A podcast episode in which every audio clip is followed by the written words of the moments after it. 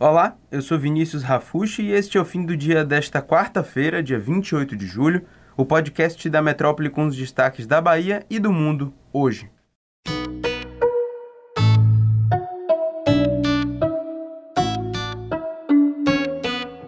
Previsto para desembarcar no Brasil hoje o lote com 1,1 milhão de doses da vacina russa Sputnik V, que é a vacina contra a Covid-19 e que é esperada pelos estados do consórcio Nordeste, não vai chegar aqui no país. Pois é, essa mudança de última hora em não entregar Sputnik aconteceu diante das declarações do ministro da Saúde, Marcelo Queiroga, que afirmou que o Brasil não tinha necessidade dos imunizantes Sputnik e Covaxin, isso por conta do aumento de oferta de outros imunizantes já em uso aqui no país.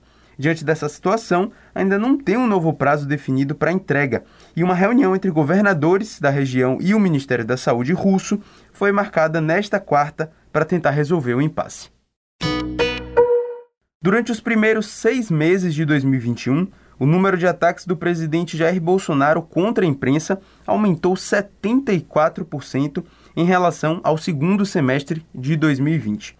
O dado é do novo relatório sobre a violação contra as atividades dos jornalistas da organização internacional Repórteres Sem Fronteira, a RSF observou uma intensificação dos ataques feitos por Bolsonaro e registrou ao menos 87 ofensivas, o que representa esse aumento de 74% em relação aos 50 ataques identificados nos primeiros seis meses de 2020. Depois da invasão de um grupo de bandidos armados no campus da Universidade Federal da Bahia, a UFBA, que fica no bairro de Ondina, o vice-reitor da instituição, Paulo Miguel, informou ao Metro 1 que a ronda universitária da Polícia Militar vai ser reforçada nas imediações do local que aconteceu a invasão. Segundo o vice-reitor, ninguém da comunidade acadêmica ficou ferido. E embora essa área seja do campus e tenha sido isolada para garantir a segurança e a evacuação dos setores que estão trabalhando presencialmente lá na UFBA, Miguel ressaltou que a guarda da universidade não seria capaz de conter sozinha um grupo de mais de 10 homens armados. O grupo invadiu o campus no início da tarde de ontem, depois de tentar assaltar um carro no bairro de São Lázaro, que fica bem próximo. Houve uma troca de tiros com os agentes da Rondesp e um dos suspeitos ficou ferido.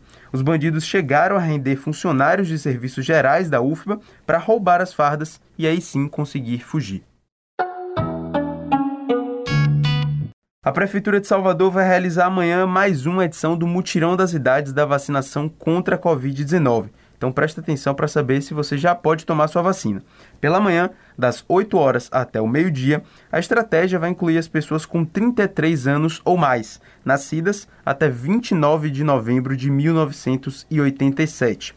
Já no turno da tarde, que é das 13 às 16, as pessoas com 33 anos ou mais, nascidas até 29 de março de 1988, vão se dirigir aos postos de vacinação para poder receber o seu imunizante.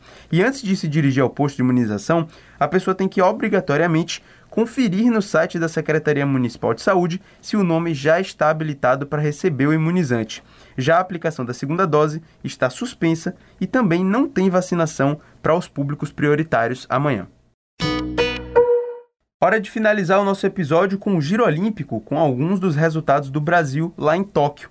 No boxe, o baiano Kino Marley derrotou o chinês Daxiang Sheng na madrugada de hoje e avançou para as quartas de final da categoria meio pesado, que é até 81 quilos. A luta chegou a ser paralisada no segundo round, depois que o lutador asiático sofreu um corte no supercílio direito por conta de uma cabeçada. A vitória do baiano acabou acontecendo nos pontos. Os cinco jurados apontaram Keno como vencedor. Ele se mantém na briga por uma medalha na sexta-feira, dia 30. Além disso, teve vitória na seleção masculina de futebol, 3 a 1 em cima da Arábia Saudita, com dois gols de Richarlison e um de Matheus Cunha. E agora a gente espera o Egito nas quartas de final. Mas uma seleção que não se deu bem foi a masculina de vôlei, 3 sets a 0 para os russos. E agora o Brasil tem duas partidas contra Estados Unidos na sexta e depois a França, e o time segue buscando a classificação para a próxima fase. Outra derrota que doeu muito foi a da judoca Maria Portela, que lutava na categoria até 70 quilos e perdeu para um atleta da Rússia, a Madina Taimazova. A brasileira levou a luta até a prorrogação, que é chamada de Golden Score no judô, e lutou por incríveis 15 minutos. Nesse tempo, ela chegou a aplicar um golpe que daria a vitória, mas na interpretação dos árbitros, o golpe não foi validado e aí a luta seguiu. Ela então foi eliminada depois de ter tomado três punições e chorou bastante depois da luta. Vários especialistas e ex-lutadores confirmaram que o golpe tinha que ter sido validado, mas infelizmente Maria ficou sem medalha nessa categoria. Eu confesso que fiquei bastante chateado com o resultado, e aí, se você quiser acompanhar outros atletas nas Olimpíadas, principalmente os baianos, cola no portal Metro 1 ou nas redes sociais da Metrópole. Eu vou ficando por aqui e até a próxima.